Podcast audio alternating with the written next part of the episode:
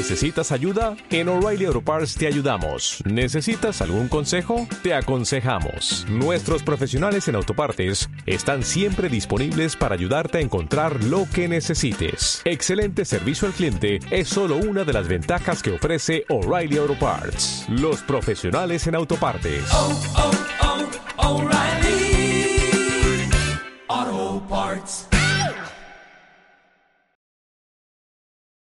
Acuerdo histórico entre el Fútbol Club Barcelona y el líder de la música en streaming, Spotify. Ahora veremos de qué se trata. Google Chrome lanza las búsquedas por temas en el historial de navegación. Y la tercera y última noticia que veremos es cómo desarchivar una foto en Instagram. Bienvenido y bienvenida un día más a TechD, el Instituto de Marketing Digital, donde vamos a ver las noticias y novedades más relevantes del día de hoy. Como hemos dicho en esta última noticia, eh, que nos trae 13 bits, cómo desarchivar una foto en Instagram. Va a ser la primera que, la primera que veamos. Como ya sabemos, pues Instagram permite guardar fotografías y vídeos que se han publicado en el feed principal para que dejen de mostrarse al público, ¿vale? pero que no se limitan del perfil, sino pues que se trata de una función que las oculta eh, por la razón que sea, eh, porque no queramos que se muestren en, nuestra, en, nuestra, en nuestra cuenta, pero que más tarde la, la podemos recuperar, ¿vale? Que es la función de archivar. Hasta hace poco pues solo existía la posibilidad de eliminar imágenes de la cuenta de Instagram, pero ahora pues ya se pueden ocultar fácilmente con esta, con esta nueva función. Además, eh, todas las imágenes archivadas pues conservan toda la información que contienen, ¿no? Pues tanto los me gustas como los comentarios, eh, como el pie de foto, eh, para cuando se quiera desarchivar, ¿no? posiblemente ya hayas hecho esto alguna vez, ¿no? Que hayas archivado alguna, alguna fotografía, pero lo que quieres es desarchivar esta, foto, esta fotografía para que se vuelva a mostrar tal y como estaba publicada anteriormente, ¿vale? Pues es una función que está un poquito oculta y que no todo el mundo sabe cómo, cómo acceder para desarchivarlo. Así que pues vamos a ver ahora cómo podemos desarchivar esta, cómo podemos desarchivar esta fotografía que tenemos archivada tenemos que tener en cuenta de que esta, de que esto, esta opción, ¿vale? Tan solo la tenemos desde un dispositivo móvil, tanto iOS como, como en Android, pero que no está disponible en la versión de escritorio, ¿vale? Eh, bueno, pues una vez que tú has archivado una, una fotografía, si quieres desarchivarla, desarchivarla, pues nada, para acceder, ¿vale? Lo que hay que hacer es eh, hacer clic en el icono de la esquina inferior derecha, eh, el que aparece en la representación de una persona, para ir a la página principal de tu perfil, eh, donde verás el feed de las publicaciones. Ahora, pues pulsa sobre el icono de las tres rayas horizontales que se encuentra en la parte superior derecha de la pantalla para acceder a las opciones de configuración de tu cuenta. Una vez ahí, pulsa en archivar es una opción que se identifica con un icono de un reloj con una flecha. Eh, se mostrarán entonces todas las fotografías y vídeos archivados, así como los stories publicados en el pasado. Eh, en la parte de arriba de la pantalla, pues puedes pulsar sobre archivo de publicaciones. Ahí pues se mostrarán todas las publicaciones archivadas y solo tendrás que pulsar sobre la imagen que desees para volver a mostrarla en tu perfil. Pues nada, esto, estos sencillos pasos para poder desarchivar una imagen que hayas archivado anteriormente, pero que por las razones que sea las quieras volver a recuperar y que se quiera y que se vuelva a mostrar en el perfil. Vamos con la siguiente noticia que nos dice, nos la trae también 13 bits y nos dice Google Chrome lanza las búsquedas por temas en el historial de navegación. Google Chrome pues acaba de lanzar una nueva herramienta que va a facilitar acceder al historial de navegación del usuario cuando realice una búsqueda. A partir de ahora, gracias a Journeys, nombre que va a recibir esta funcionalidad, los usuarios recibirán una recomendación para volver a visitar enlaces eh, y direcciones de Internet que hayan, que hayan eh, visitado cuando realicen una búsqueda relacionada, es decir, que hayan visitado anteriormente. Es decir, si el usuario pone en la barra de navegación de Google Chrome, por ejemplo, viaje a Nueva York, le aparecerá una sección que dice recupera tus búsquedas, donde se le mostrarán los sitios relacionados a este tema que visitó en el pasado.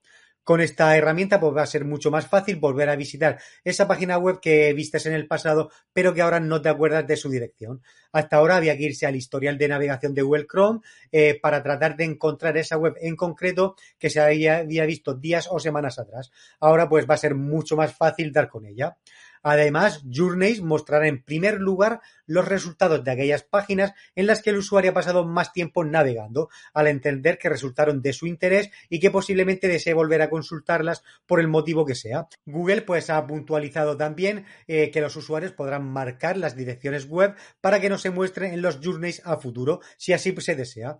De hecho, también existirá la posibilidad de desactivar por completo los journeys a través de las opciones de configuración de Google Chrome. Esto es útil sobre todo si se emplea eh, un equipo en el que navegan varias personas distintas pues para preservar la intimidad del usuario y no revelar pistas sobre su historial de navegación.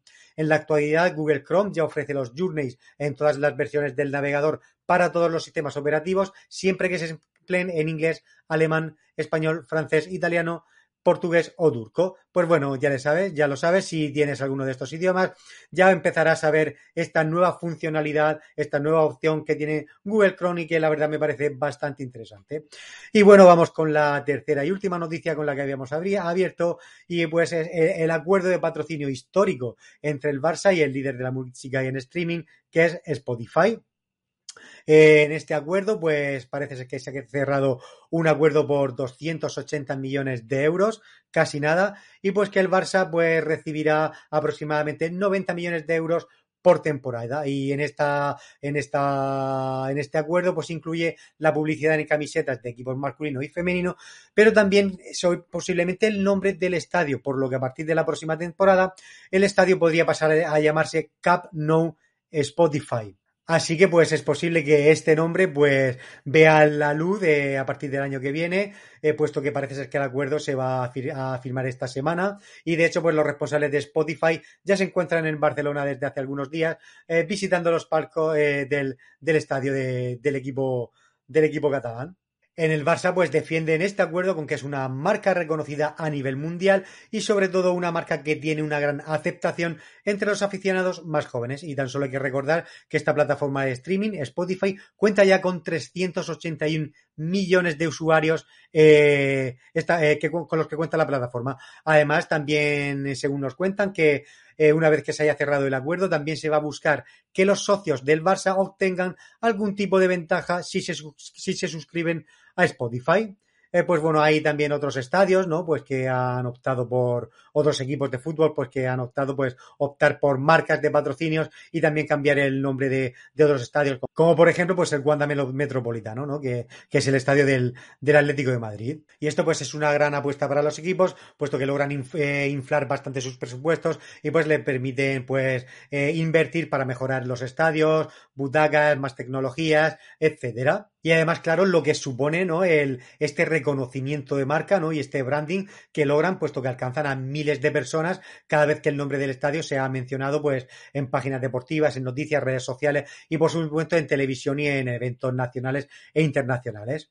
Así que pues nada, una interesante noticia como de cómo esta reconocida plataforma digital de música en streaming pues va a patrocinar a uno de los clubes pues más, más grandes de uno de los, de los clubes de fútbol más grandes del mundo. Pues nada, hasta aquí las noticias y novedades de hoy. Espero que te hayan gustado y te hayan sido interesantes si nos estás viendo desde el canal de YouTube. Suscríbete si aún no lo has hecho y activa la campanita para no perderte nada. Si nos sigues desde cualquier otra red social como puede ser LinkedIn, Facebook o Instagram, exactamente igual. Síguenos si aún no lo haces y activa las notificaciones para estar al día de todo. Si prefieres escucharnos ya lo hemos visto, mientras das un paseo, haces deporte, puedes hacerlo desde el canal de Spotify, TechD Institute. Efectivamente, TechD también está en Spotify. Eh, lo dicho, nos vemos mañana con más noticias y novedades. Chao, chao. ¿Sabes que Elena es su propia jefa? Sí, sí. Después de lo mal que lo pasó tras el ERTE y el despido, se puso a estudiar en TechDi y ha montado su web y su tienda online. Allí ha accedido a muchísimos cursos que le han enseñado a lanzar todo por su cuenta y está encantada. Visita nuestra web y haz como Elena para que TechDi te cambie la vida.